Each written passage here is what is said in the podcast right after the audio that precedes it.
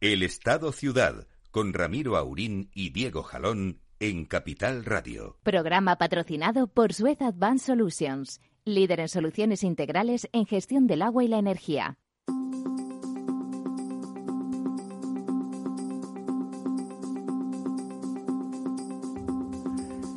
Muy buenos días, amigas y amigos. Aquí estamos, en el Estado Ciudad. A ver si de una puñetera vez este Estado parece una ciudad, pero una ciudad bien organizada, una ciudad que va hacia adelante y no hacia detrás, como algunas. No digo nada. Don Diego. Buenos días, don Ramiro. ¿Está usted sonriente? Sí, ¿por qué no? ¿Buen puente? Bien.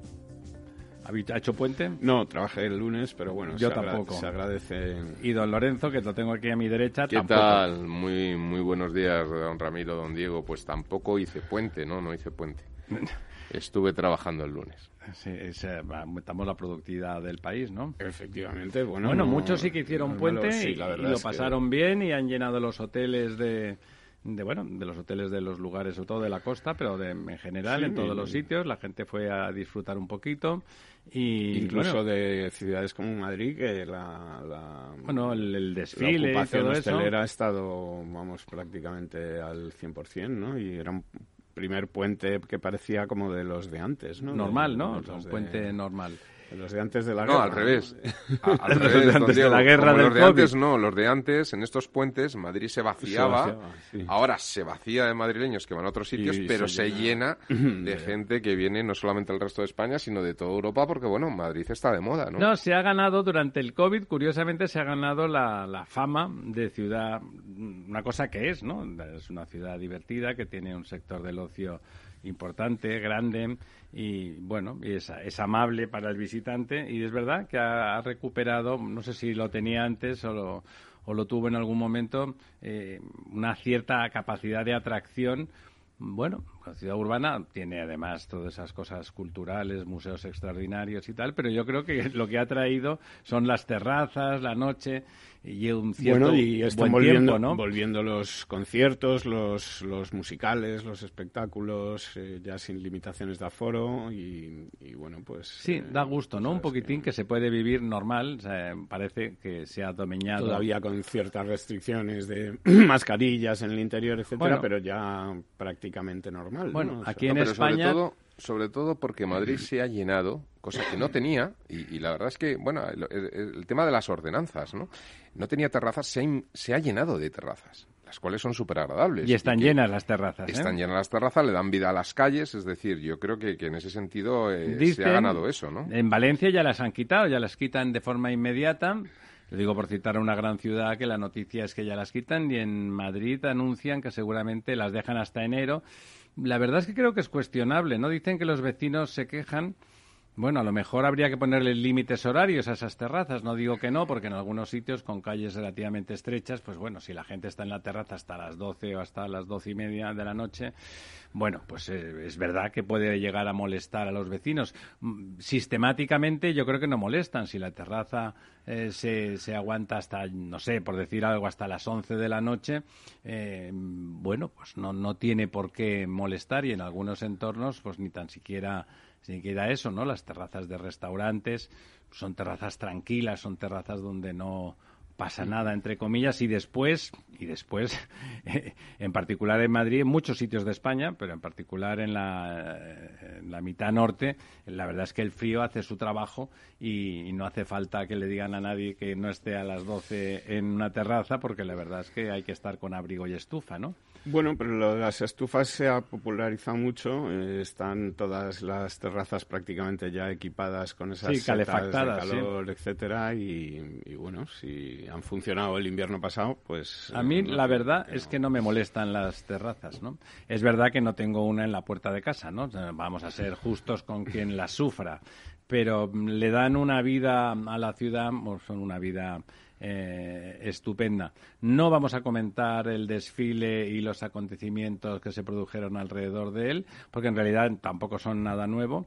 Eh, las críticas a, los presidentes del gobierno en el desfile de las Fuerzas Armadas del día, el día de la Hispanidad, el día de España, que bueno que a algunos eh, les molesta y a otros les entusiasma más allá de lo razonable. O sea, bueno, o sea que vamos a dejarlo ahí. Se celebró un bonito desfile de esos que tanto les gusta a los niños y, que cuando no los llevas pues eh, se quejan. La verdad es que venir a Madrid desde un poco desde la periferia, y hablo de la periferia de Madrid al centro de la ciudad ese día, es más que un problema, o sea que en la práctica se circunscribe casi a los, a, los vecinos y a los habitantes próximos, que en el caso de Madrid, pues claro, son muchos cientos ah, de miles.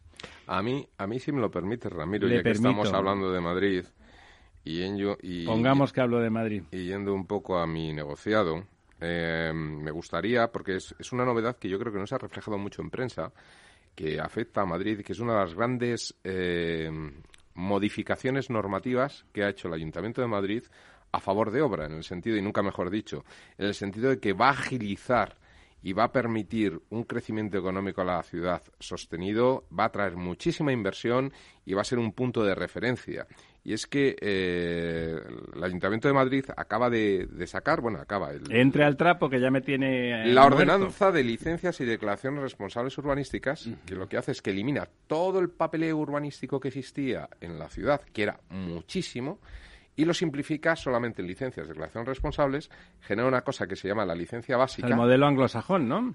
Claro, lo que hace es que, digamos que ha eh, sobredimensionado respecto a la fase anterior todo lo que es la inspección posterior. Es decir, vamos a tener un sistema de control e inspección mucho más dinámico, con más recursos, con más etcétera, ¿no? Pero ahora mismo, efectivamente, tú con una licencia básica es una figura nueva en la cual, con cumplir los parámetros urbanísticos eh, básicos, ya puedes iniciar una licencia, o sea, iniciar un edificio nuevo y empezar a construir en dos meses. Cosa que antes, para poder empezar una edificación en Madrid de obra nueva, pues te podías tirar dos años, dos años y medio. ¿Y ahora cuánto tardaremos? Bueno, la idea que viene aquí es que se pueda conseguir en menos de dos meses.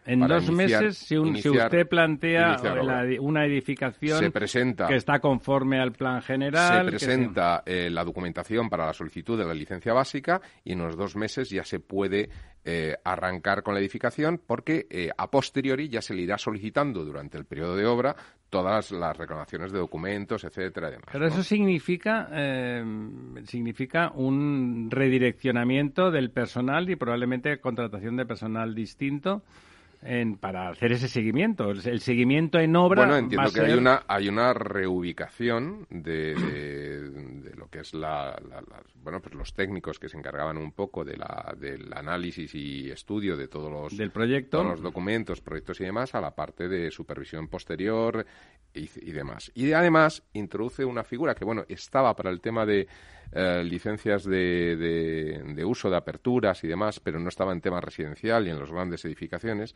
que es la colaboración público-privada a través de unas oficinas que son las ECU, que son unas oficinas que te van a hacer esos trámites. Es decir, ni siquiera necesitas eh, eh, presentar la solicitud de esa obra en el ayuntamiento, sino que lo puedes presentar en una de estas ECUs. Bueno, que es el ayuntamiento. No es el ayuntamiento, son unas empresas privadas. Ah, empresas privadas. Que tienen un convenio firmado de colaboración público-privada con el ayuntamiento y que ellos agilizan bueno, lo que le estaba, lo que le estaba diciendo, o sea, que ese nuevo trabajo, en lugar de pensar en que ya lo vamos a montar y por lo tanto tardaremos tres años, se va a hacer a través de colaboración público-privada. Pongamos un ejemplo, un edificio que costaba eh, valor en obra, un PEN, un precio de ejecución material, 5 millones de euros.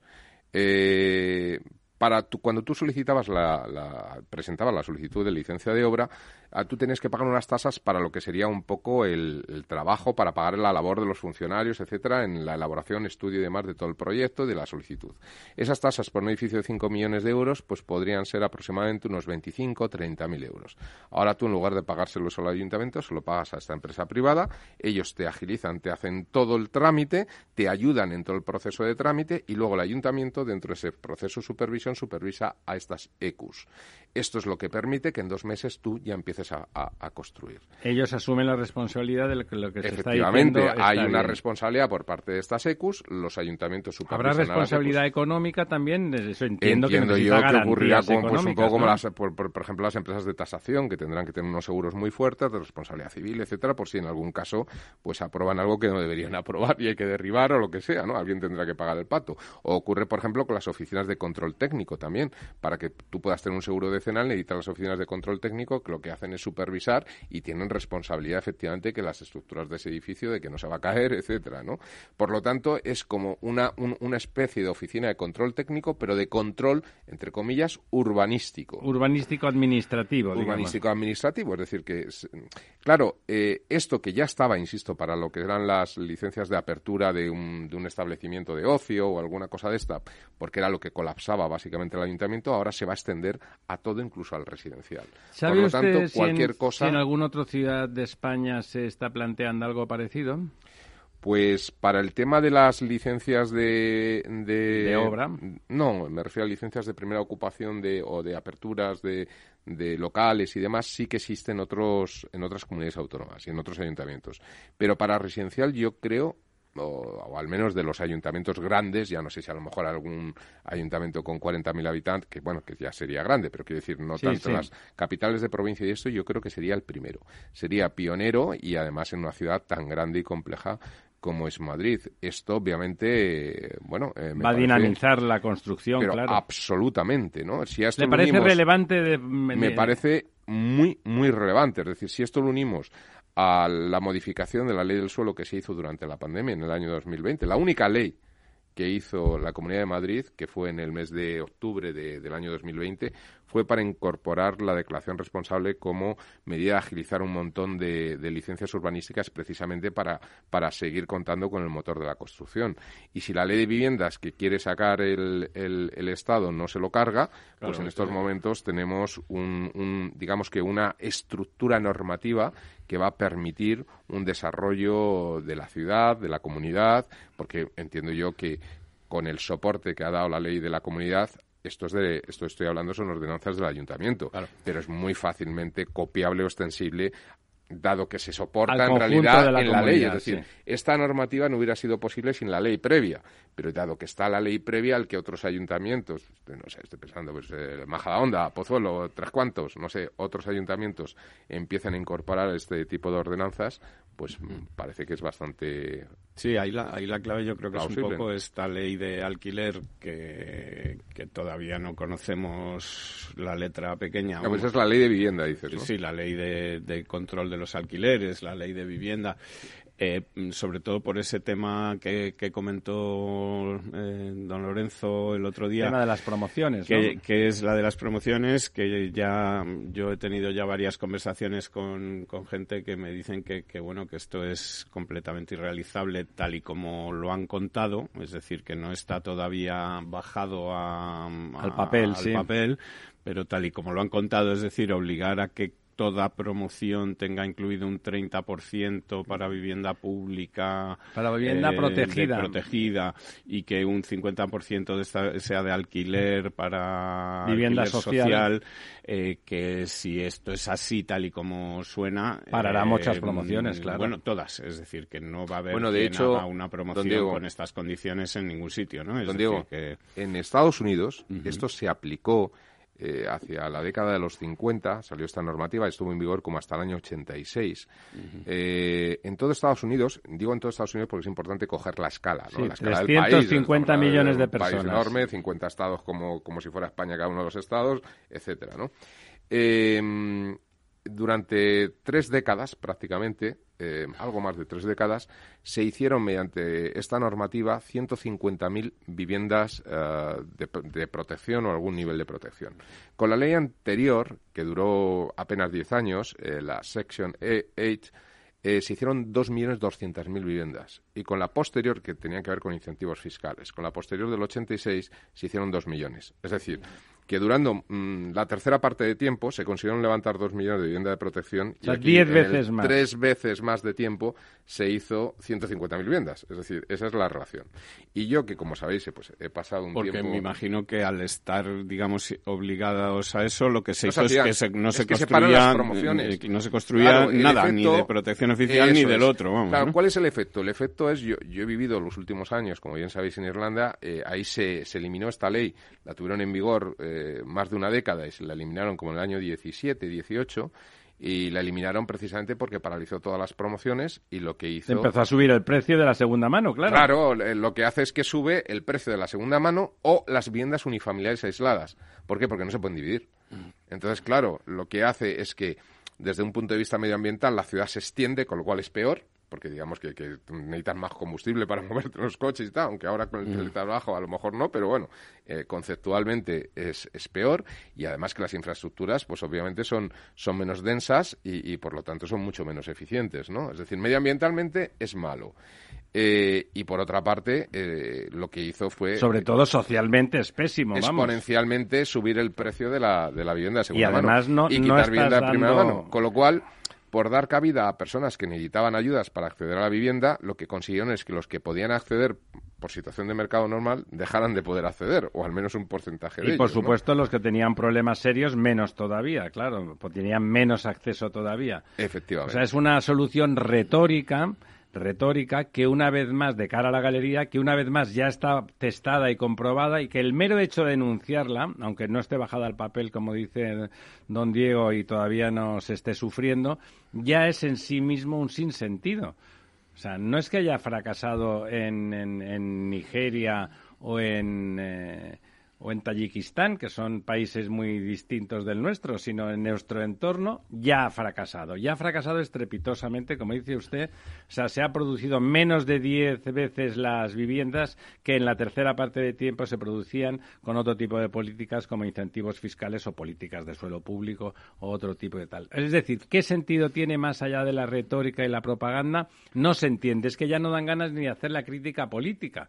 Eh, parece una tomadura de pelo, ¿no? O sea, está testado hace cuatro días en países eh, el mundo básicamente como esto, nosotros. Esto se testó mucho porque, digo, en los años 50 fue lo que se llamó el inclusive housing, que fue como un movimiento viviendas inclusivas. digamos intelectual de, incorporación eh, a ver en el mundo anglosajón fíjate tenía mucho más sentido que en España porque ellos lo que planteaban es que decían bueno si hacemos esta medida porque no existía tanto la zonificación si hacemos estas medidas, conseguimos que personas que tienen menos acceso, digamos, puedan ir a los mismos colegios, porque, eh, digamos, están en el mismo barrio, a los mismos centros de salud, compartan el mismo café, etcétera, etcétera. Entonces eso hace pues que las personas pues, pues se relacionen socialmente en un mismo entorno y, permita a mucha gente eh, eh, salir de, la situación de gueto, evitar guetos y demás. Esto, esto que, que, bueno, desde el punto de vista conceptual está bien, ¿no?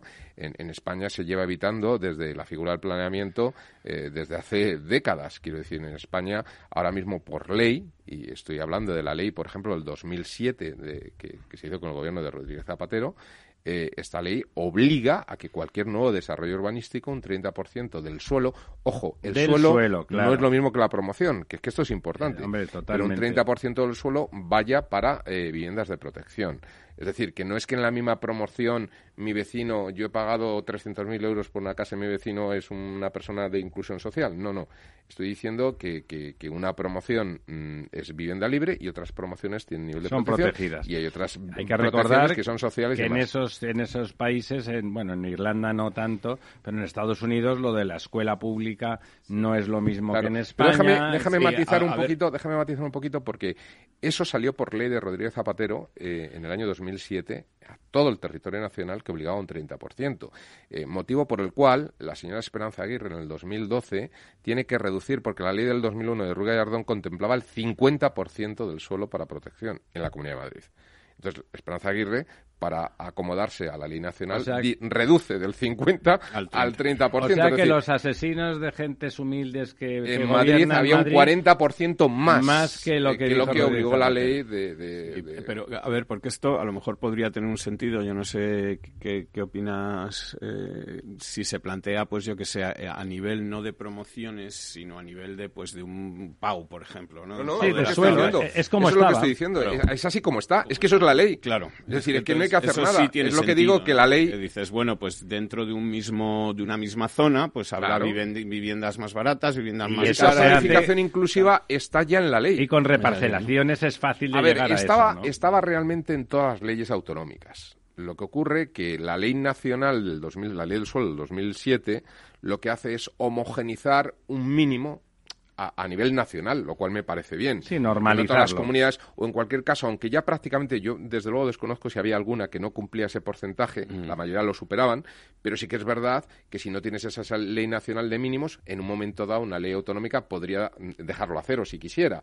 Con la ley nacional ya, como mínimo, tienes que tener el 30%. Por lo tanto, me parece interesante que la ley solo contemplara eso, pero es que estaba ya en todas las, en todas las Me imagino que también era también una medida contra el dumping habitacional que estaba haciendo Ruiz Gallardón dando el 50% para suelo de protección, ¿no? Eh, eh, igual, y es muy posible, como, como decíamos, que esto no está bajado al papel, que una vez que tal, esto acabe quedándose en lo que en está, agua de borraja, en que, se, que, en propaganda. que ya no se diga promociones, que Pedro Sánchez explique que cuando él decía promociones quería decir... donde dije, digo, digo, ya está la ley, digo Diego y usted perdone, y usted Sí, pero bueno, eh, es decir... A ver, bueno, tendría mérito que pasaran del 30 al 40, porque el 30 ya está. Sí, eh, yo, yo creo que todo esto responde, bueno, lo primero responde a aprobar estos presupuestos y para eso han tenido que, ponerse de acuerdo con los que se han tenido que que pactar y luego esto responde bueno pues a este eh, este movimiento que, que, ha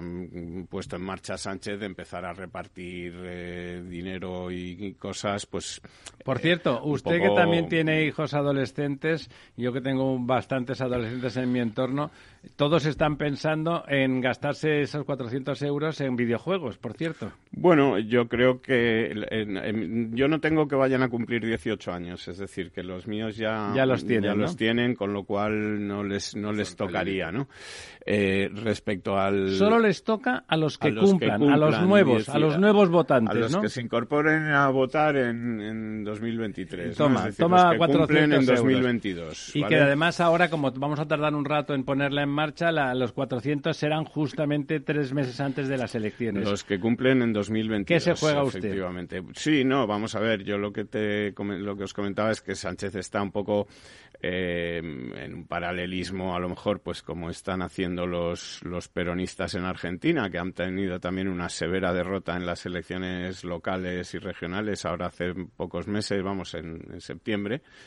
Eh, han sacado solamente, han perdido en 19 de los 24 no está mal. Eh, distritos y es un poco pues lo que le ha pasado a Pedro Sánchez en Madrid, es decir, bueno y eso le funcionó a Rodríguez Zapatero le funcionó, tenía perdidas las segundas elecciones y las ganó con 400 euros. Lo que está haciendo es lanzar eh, pues este tipo de ayudas a al voto al voto que no tiene tan controlado, ¿no? Y, de bueno pues de eh, estos guiños a la España periférica, viendo que ya Madrid pues no hay nada que hacer y en fin pues que va a sacar todas las eh, se quejaba por ejemplo la Comunidad de Madrid eh, ayer mismo de que eh, el gobierno tiene comprometidos 5.000 millones de euros en inversiones en infraestructuras para la región de Madrid desde el primer principio de Pedro Sánchez que fue Ábalos, si te he visto no me acuerdo el claro. que prometió todo esto y de aquí pues pues entre otras cosas para la línea las líneas de cercanías, para la ampliación del, del Busbao o creación de un carril Busbao en la A2, para la eh, creación de una carretera, digamos, alternativa para la A1 para evitar los atascos que se producen. Todas estas infraestructuras de las que ya estaban, digamos, prometidas, pues... Eh, si te he visto no me acuerdo, pero acuérdense, volvemos en dos minutos.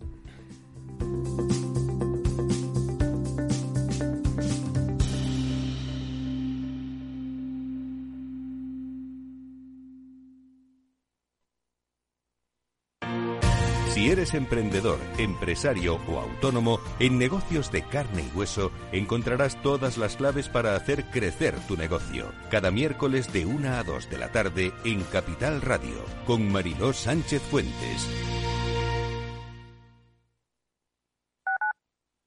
Capital Radio Madrid, 105.7. Metro de Madrid te lleva de forma segura al trabajo, al gimnasio, al retiro. Un medio de transporte accesible y rápido que te acerca a los lugares y a las personas que más quieres. Ahora y siempre, utiliza el transporte público. Ahora y siempre, muévete en Metro. Metro de Madrid, Comunidad de Madrid.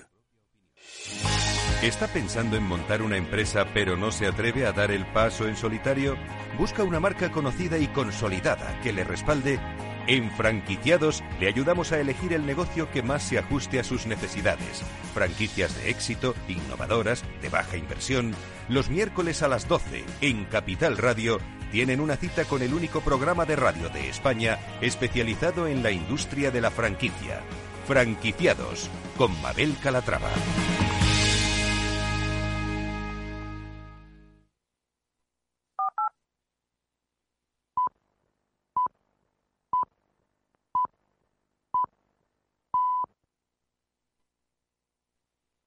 El Estado Ciudad, Capital Radio. Ya estamos de vuelta. Mm, don Diego, esta vez no se nos puede escapar. O sea, luego no duermo, no puedo dormir y yo sí que no puedo dormir, no como el presidente, que luego se le pasa. El, si no sé qué ha pasado con los pantanos. Usted, eh, un colchón nuevo, que es lo primero que hay que hacer cuando se cuando se llega a Moncloa, cuando de sueño. Efectivamente. Bueno, pues a ver, los pantanos eh, están un poquito peor que la semana pasada. Eh, han bajado un 0,20. Eh, pero... ¿No deberían de estar subiendo ahora? Eh, lo que le iba a comentar es que cada vez estamos más cerca de volvernos a poner por encima del nivel de 2019. Recordemos que 2019 es de los últimos años el peor de todos. Lo cual quiere decir que a pesar de que estamos a punto, seguimos por debajo. Eh, estamos por debajo, eh, llevamos por debajo de 2019 casi desde el mes de mayo, una cosa así, pero bueno, estamos a punto de volver a superar el 2019 porque digamos que en 2019 en este momento se bajaba un poco más. Ya, la, pendiente era, más mayor que la que, la que tenemos ahora. Es decir, ahora estamos disminuyendo esta semana eh, la anterior y la anterior en torno a ese 0,20 del que estamos hablando, que son unos 115 hectómetros cúbicos.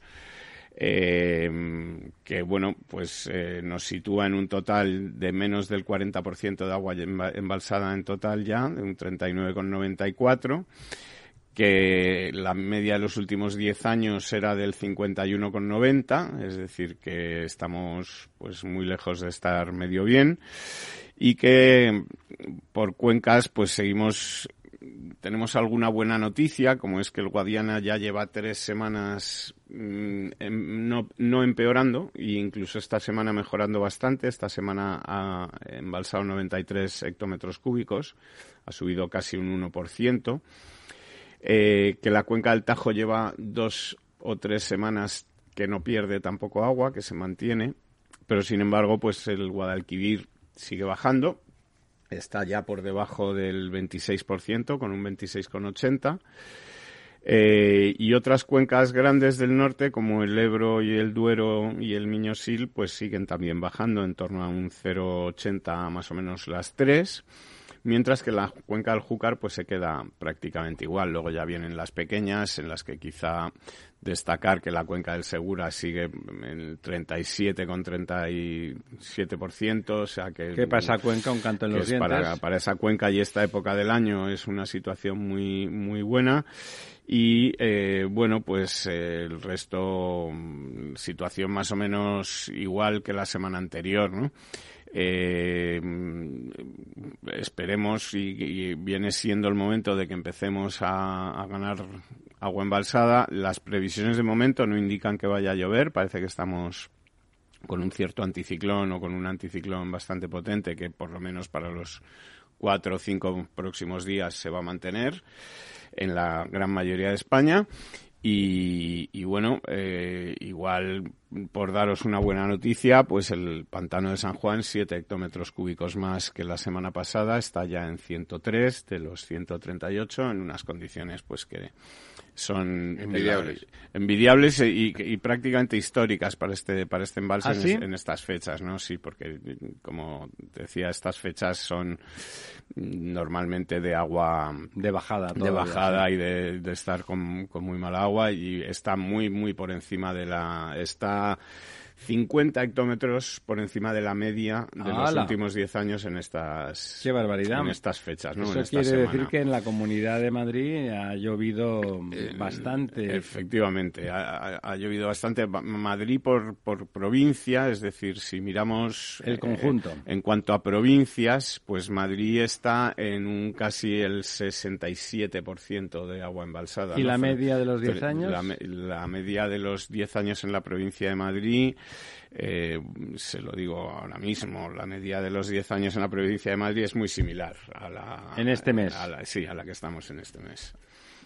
o sea que lo del pantano, de San, Juan es, una singularidad. Una singularidad, efectivamente. Pero bueno, también es bastante singular que la provincia de Madrid eh, que tiene mucha capacidad de embalsamiento, es decir, es verdad que tiene muchos, muchos embalses, tenga un 67% de, de agua embalsada eh, cuando está rodeada de provincias, digamos, eh, que están en el 27, 28, 30, 31, como son pues la provincia de Toledo, que está en el 40, la provincia Probablemente de, la presión, Guadalajara, que tiene un 28. Pero la, presión del riego agrícola es distinta que en Madrid. Efectivamente. aquí está destinado una parte muy importante a abastecimiento humano y seguramente en Toledo o en Ciudad Real la parte de agricultura es, más, es más importante.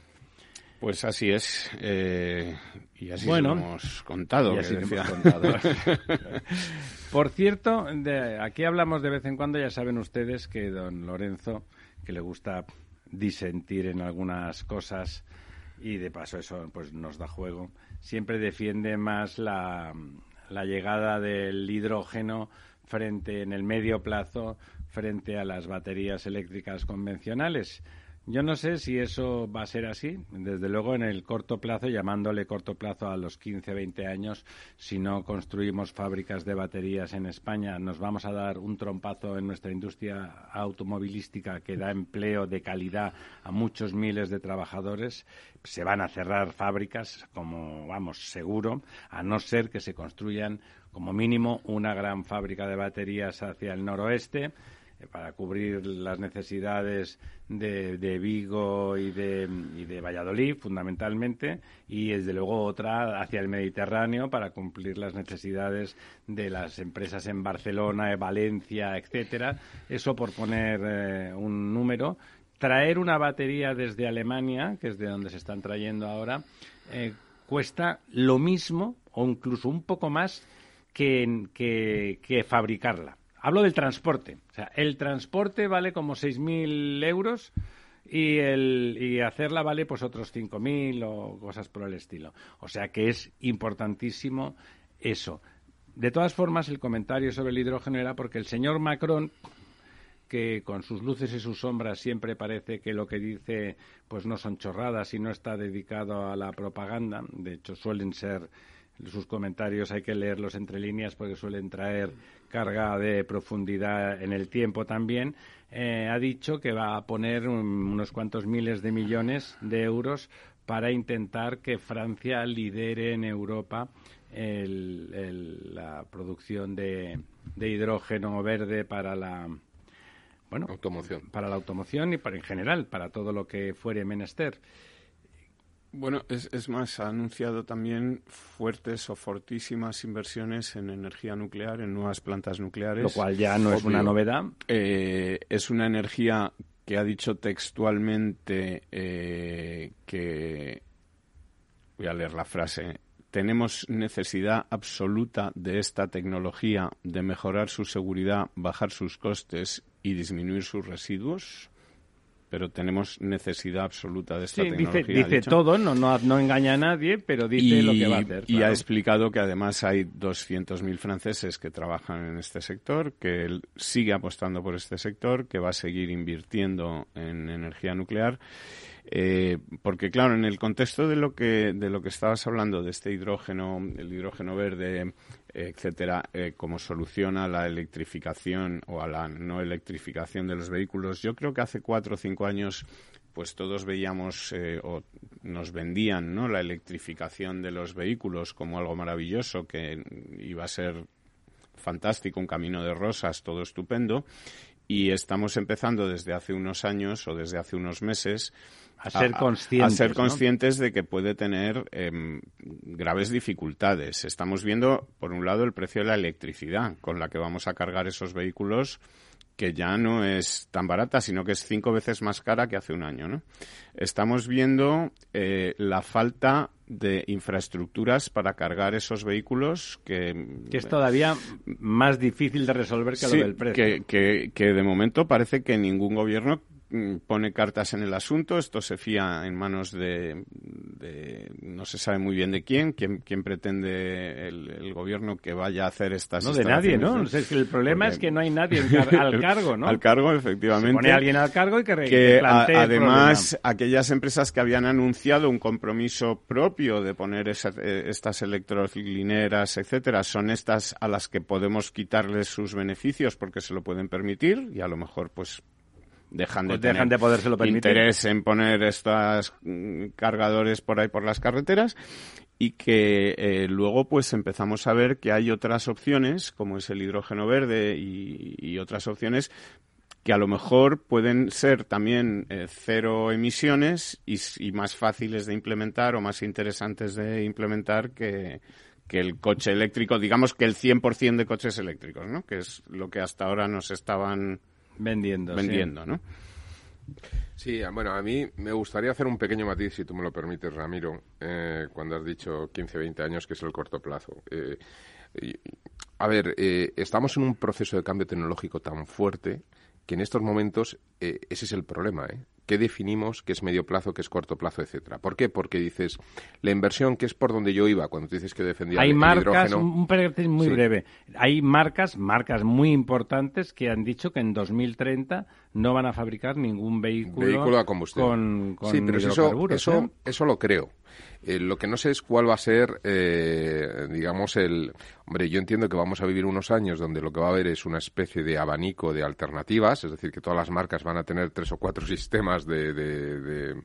como lo de los vídeos en determinado momento, ¿no? Sí, o como los cargadores de móviles, o como efectivamente los del VHS con el beta, esas cosas. el, el 2000. Es decir, que va a haber esto, pero yo creo que si uno eh, tiene un poco de visión a largo plazo. A ver, lo que tú comentas de las baterías, que es por donde yo siempre he ido. Eh, claro, eh, en todo proceso de inversión hay un costo de oportunidad muy grande. Es decir, cuando uno monta una planta de elaboración de baterías, no está haciendo una planta de montaje de, de cuatro cositas, es decir, vale muchos millones cientos de millones y en ocasiones, depende del tamaño de la planta, para hacerla eficiente puede superar los mil millones.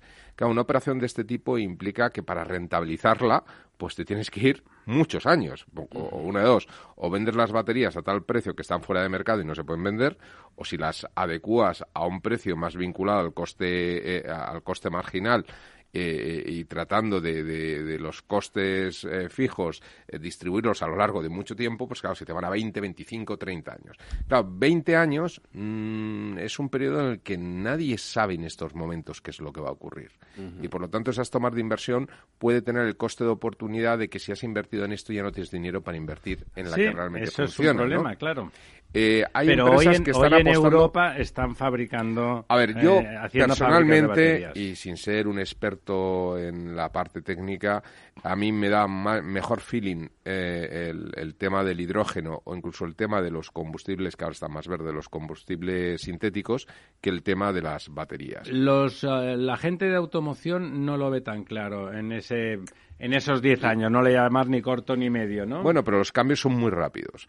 Eh, el tema de las baterías tiene muchísimos problemas que son los que ha, los que ha mencionado ahora mismo Diego, ¿no? Es decir, que realmente es que esta infraestructura cuesta. Es que la infraestructura no solamente es llenarse a poner puestos de recarga, es que tienes que dimensionar los cables. Sí, sí, claro. tiene que llegar la energía ahí. Tiene que llegar la energía, pero claro, no es lo mismo llegar la energía a una gasolina para alumbrar cuatro luces y dos neveras de, botellas de agua que para alumbrar 18 puestos. Fíjese, don Lorenzo, además una... De carga rápida, además. Una una electrolinera, una electrolinera junto a una autovía en medio del campo, cerca de un pueblo, tal, no es mucho problema. Haces una zanja que es fácil de hacer, cambias, vale dinero todo, pero haga usted eso en Madrid o Barcelona. una zanja desde, desde la planta de generación, ¿no? Eso se puede hacer, es decir, vale un dinero, pero se puede hacer fácilmente, entre comillas, con dinero. En Madrid o Barcelona, hacer que los ciudadanos puedan cargar... Tienes que levantar Perdón, eh, lo que cuesta es dificilísimo. Es un lío extraordinario. Es técnicamente un problema de logística brutal. Todos sufrimos en los años 90 eh, lo que llamaban en Madrid el camel y de meter todos los tubos de internet, todos los tubos de la fibra óptica, cosa que son tubos de 50 para meter cablecitos, quiero decir que, que no es nada, ¿no? Nada, Eh, lo más fácil de meter, todo. Meter eh, la infraestructura eléctrica es mucho más Que compleja. además exige- necesitas transformadores, necesitas, Necesitas todo, transformadores, necesitas claro. un aparato. Sí, vamos a decir, ¿es viable? Claro que es viable. Vamos a la Luna, qué tontería. ¿Cómo no va a ser viable? Desde luego, yo que creo que lo del hidrógeno va a tardar más de que lo que intuye el optimismo de don Lorenzo, estoy de acuerdo completamente en que los problemas adicionales a la electrificación, desde luego, son brutales. Ya, ya se pueden Y- comprar coches de hidrógeno, ¿eh? y el hidrógeno los evita, porque es una cosa de quita y pon que se hace en otro sitio, digamos. Es más industrial, por decirlo de alguna manera, es más de planta, ¿no? Bueno, don, usted, don, don Diego, si tuviera que comprarse ahora una cosa eléctrica, o- Yo, yo, vamos a ver, eh, yo creo que depende mucho de las circunstancias de cada uno. Es decir, el que mm, tenga una necesidad y se la pueda permitir de un, de un Vamos a ver, a- ahora mismo hay vehículos eléctricos pequeños Que son baratos. que, son baratos, que se pagan. Son urbanos, eso se sí, pagan, digamos, con estos sistemas que hay de renting, de tal, que cobra, pagas X euros al mes o 100 euros, 200 euros Sí, al mes. poquito, poquito. Los tienes, que si el uso que vas a hacer con ellos es el de un desplazamiento, pues Claro, desde un son pueblo- 200 un kilómetros, pequeño ¿no? pueblo de la periferia, Y un venir a pueblo de la periferia tal, para venir a Madrid Barcelona. todos los días. Bueno, pues te permite entrar en Madrid, te permite aparcar gratis, no pagar el parquímetro, entrar en todas las zonas, te permite un ahorro de gasolina comparado con si no Bueno, siguen sí, las cosas como si no siguen las cosas como en fin, pero como también está subiendo mucho la gasolina, pues eh, bueno, siempre acaba, sí, acaba siendo más barato. compensando. En fin, eh, pero claro, eh, eh, tiene muchos condicionantes. es Necesitas decir, otro coche para viajar. Sí, ne- primero necesitas otro coche para viajar, pagar dos seguros, pagar tal. Necesitas poder tener un punto de recarga de tu coche en tu en, en tu casa, es decir, que te- te- ya estamos hablando de un Y algún intermedio por si algún día no te llega. Claro, de un adosado, de un unifamiliar, de un tal, para, para poder tener fácil acceso, porque en una comunidad de vecinos pues no es, Es tan sencillo. Eh, conozco gente que lo ha querido poner y ha tenido tantos problemas que al final ha optado por comprarse un diésel. Es decir, eh, no, no es tan sencillo, ¿no? Es decir, que... Hay un rozamiento que por eso- interno del sistema. que por sí. eso, eh, esto que desde hace cinco o seis años, digamos que es, es muy, me parece muy paradójico que, que- que ve- veamos en la televisión que todos los coches que nos anuncian son coches eléctricos y que sin embargo solamente se están vendiendo pues un 4, un 5% de vehículos eléctricos respecto al total de los que se están vendiendo. Es decir, las eh, fábricas de coches nos están diciendo que solo van a fabricar vehículos eléctricos en 2030. Me cuesta mucho creer que en 2030 el Lo 100%, dicen, ¿eh? ya, ya, ¿no? Pero quiero decir que el 100% de los coches que se vendan sean eléctricos. Bueno, Es esto es lo que los gurús de la, del marketing y de la publicidad, Sí, claro. cuando los criticas porque modifican comportamientos y demás, ellos siempre defienden que ellos solamente lo que hacen es canalizar necesidades. Sí, sí, Esto bueno, sería eh, que por mucho bombardeo la gente no compra eléctrico. eh, ¿no? no, está claro. es Es, una que, necesidad. es que eh, es un poco lo que... De hecho, va a pasar como con lo de las casas de segunda mano, que el coche bueno de segunda mano, ese que sigue durando, ese que tiene 20 años, de hecho hay una medida que plantea el PP que de, para ayudar, dar, dar subvenciones para que se renueven los coches de más de 20 años, aunque estén bien, ¿no? Pues, hombre, no es lo más... No lo sé, no sé si estoy de acuerdo. Si el coche está Contigo bien... mismo, no sabes si estás de acuerdo contigo mismo. No, el- el- si el coche está bien, pasa las ITV sin problemas, etcétera. Mm, prefiero que hagan política industrial y que Bueno, pero una cosa porque es- el coche lo fabricarán donde sea, ¿no? Una cosa es que el, el coche esté bien y otra cosa son los consumos que tienen los coches de hace 20 años frente Sí. a los consumos que tienen Pero eso lo decido yo si me etcétera. interesa o no, ¿no? Sí, pero contamina usted Pero, pero más. contamina por el mismo trayecto. contamina usted más por el mismo trayecto, ¿no? más. Es decir, que una de las formas de reducir emisiones muy rápida eh, y muy factible sin del es renovar el parking de vehículos por todos los vehículos que tienen más de 10 años por vehículos nuevos, no de estos eléctricos, sino nuevos, sí, nuevos que pero consumen de menos. gasolina, de diésel nuevos, eh, tendríamos un descenso significativo de las emisiones.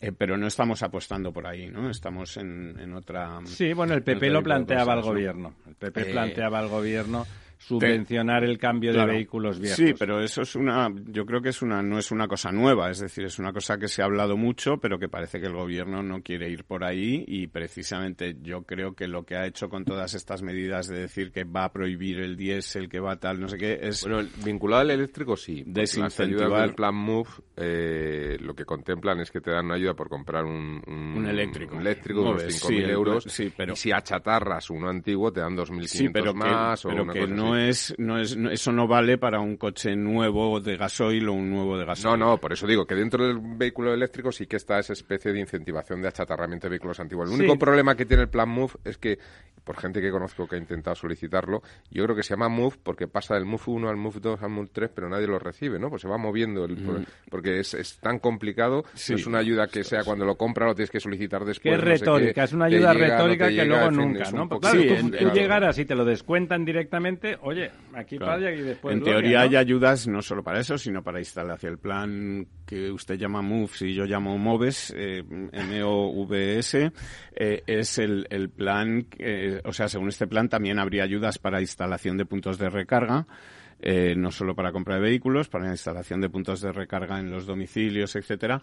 Eh, yo conozco a, muy poca gente que le haya tocado, digamos, la lotería de que le hayan dado esa subvención, ¿no? Es decir, que, son... De todas formas, yo creo que en esto hay retórica por todas las administraciones y todos los colores. Sí, ¿eh? porque hace nada yo también leía, y, igual que, he defendido la, nueva ordenanza del Ayuntamiento de Madrid, el Ayuntamiento de Madrid también ha sacado una ayuda de coches eléctricos de 5.000 euros, me parece que era una cosa así, pero 5 millones, de, la ha dotado con 4 millones o 5 millones, quiero decir, al final es para 4.000 coches. Para mil coches, sí. Es que no, es que no da para, o sea, quiero decir, 700 coches me parece que salía cuando hice el cálculo yo, ¿no? Y dice, joder, si eso es una ayuda en una ciudad de 3.200.000 para 700 coches, bueno, pues parece como que no se lo creen mucho, ¿no? Que seguramente además le tocará a, quien le tenga que, sepa cuándo hay que comprar el coche para que se lo den, ¿no? ¿Y dónde?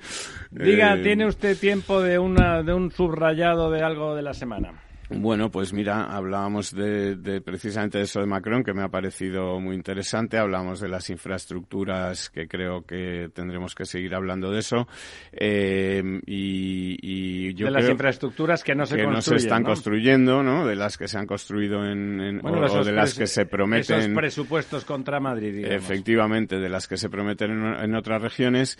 Eh, pero yo creo que hay una de las cosas de las que vamos a tener que empezar a hablar ya enseguida, que es el precio del gas que sigue, bueno, estamos hablando de él, pero estamos sobre todo hablando del precio de la luz la, y, hablamos de lo que el precio del gas repercute en el precio de la luz pero el precio del gas viene el invierno, ¿no? Y estamos ahora mismo a punto de que se cierre ya el gasoducto que une Argelia eh, con España a través de Marruecos por diferencias políticas entre Argelia y Marruecos. A través de, ese gasoducto llevaba llegaba mucha cantidad de gas a España. Claro. Eh, ahora habrá que traerlo por el otro, digamos que es el gasoducto directo de Argelia a España, eh, del que es propietaria en un 49% Naturgy. Eh, es el, el, gasoducto llamado Medgaz, que une España con Almería, y el resto habrá que traerlo por barco. Y eh, los precios del gas eh, están en un punto en el que yo dudo mucho de que todas las medidas de las que el gobierno ha anunciado, de las que además parece que ahora se está arrepintiendo porque tiene que aprobar el decreto dentro de poco y la ministra Teresa Rivera está, digamos, de gira viendo a todas las empresas eléctricas y parece que no están muy contentas y parece que además ella está empezando a ver las consecuencias de que no estén muy contentas. Eh, pues vamos a ver en qué acaba todo esto, pero el, el tema del, del gas en invierno yo creo que va a ser Dramático, ¿no? Dramático para, para todas nuestras economías domésticas y para, y para la industria que produce. No olvidemos que el, el 46% de la energía que consume la industria se produce a través de gas, porque ellos son precisamente los que se conectan cuando, cuando hay menos eh, demanda y cuando se está produciendo energía con, con, con gas. Eh, vamos a ver eh, en qué acaba todo esto, pero de momento, como te decía, yo creo que este plan de Sánchez que anunció para topar el precio del gas y que los consumidores lo vayan pagando luego eh, no parece eh, muy realizable, tampoco eh, parece fácil entender cuál es el mecanismo por el que, va a conseguir hacer eso. ¿no? ¿no? le parece que lo que pretendía, no, no lo piensan en realidad que algún guro de los suyos le dijo, esto va a bajar, el precio de la energía en un par de meses va a bajar, vamos a montar un número potente de cara a los medios y luego de, suyo, de natural, va a bajar el precio de la energía y nos apuntamos el tanto. Y luego ya negociamos con, una vez que haya bajado, pues negociamos con las eléctricas que no se cabren, que ya si eso lo arreglamos ahora que el precio ha bajado. ¿No le parece que puede ser que era que fuese realmente, bueno, pues una medida de gestión populista y tramposa? Eh, no me lo esperaría yo de este gobierno, ¿eh? En fin. eh, sí, evidentemente. Vamos a ver, yo lo que creo es que los, los cálculos, eh, que tampoco son tan complicados de hacer porque dependen de los mercados de futuros y, los precios están ahí, es que el gas, el gas, el gas y la energía van a seguir estando muy caras hasta al menos la primavera de 2023 Sí, eso es así hasta la primavera. sí, efectivamente, que ahora los precios del gas se van a ir disparando y cada vez más porque no se han cubierto, digamos, las eh, la sobredemanda que, que ha, ocurrido después de... Hay sobredemanda y por lo tanto oferta y demanda. Efectivamente, que esa sobredemanda se ha ido cubriendo a base de gas almacenado y no se ha repuesto, con lo cual cada vez hay mayor problema de, de suministro de este gas, que va a depender mucho de que la situación sea muy dramática o no, que el invierno sea muy muy frío o no sea tan tan frío, es decir, que oye, sí, cosas, que, cosas que, no se pueden controlar. No, que no se pueden controlar y que además tampoco hay una previsión válida o tal de cómo va a ser el tiempo este invierno, vamos, porque no, no existe. ya sabemos que eso no es. Eh, aunque hay gente que se empeña en decir lo que pasará dentro de 30 años con el clima de todo el planeta, eh, no sabemos lo que va a hacer dentro de dos meses ¿no? Es decir, que, eso es así. Pero mm, es evidente que va a hacer más frío que ahora, es decir, que vamos a vamos usar a calefacción, calefacción, vamos a tener que usar calefacción, vamos a tener que seguir pagando estos derechos. De, hecho, el invierno pasado fue duro. Estos derechos de emisiones de CO2 eh, van a seguir subiendo, porque también ahí hay un mercado de futuros y también sabemos que ahí van a seguir entrando especuladores, vamos, o se va a seguir eh, especulando con esos precios y van a seguir subiendo. Y, y sabemos que China, eh, que es el gran causante de todo esto en realidad, porque, consume mucho, porque es el que ha aumentado un 37% su demanda de gas para dejar de quemar carbón. Y nos vamos, está, está bien que no quemen carbón que contamina mucho, pero el tiempo se acaba y eso sí que se consume de forma irremisible. Hasta el próximo miércoles, amigas, amigos, besos y abrazos.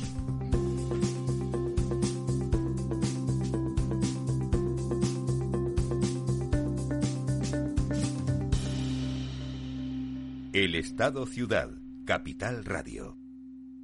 Programa patrocinado por Suez Advanced Solutions, líder en soluciones integrales en gestión del agua y la energía.